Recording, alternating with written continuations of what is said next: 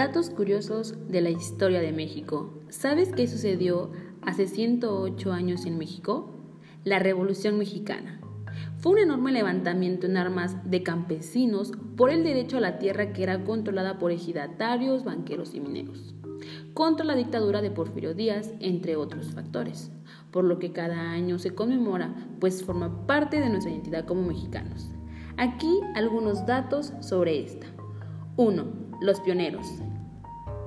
Estos eran los famosísimos hermanos Flores Magón, Ricardo y Enrique, quienes eran escritores y periodistas.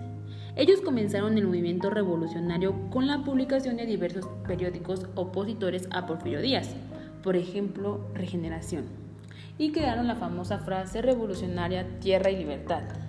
Ellos fueron encarcelados y exiliados. 2.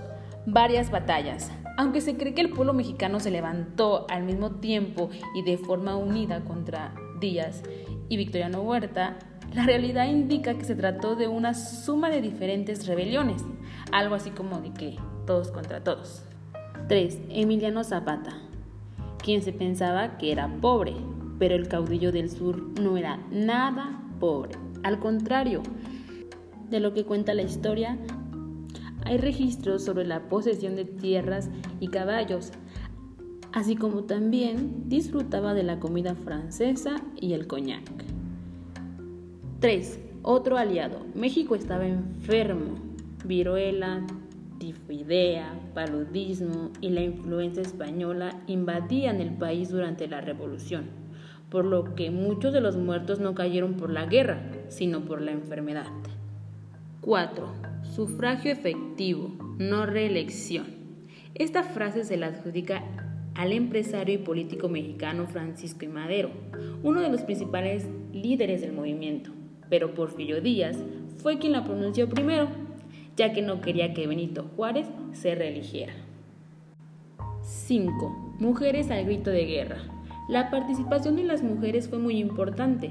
Destacaron las soldaderas, un grupo de mujeres que se encargaba de labores como preparar alimento, lavar ropa, cuidar a los heridos, pero al mismo tiempo eran sigilosas espías y traficantes de armas.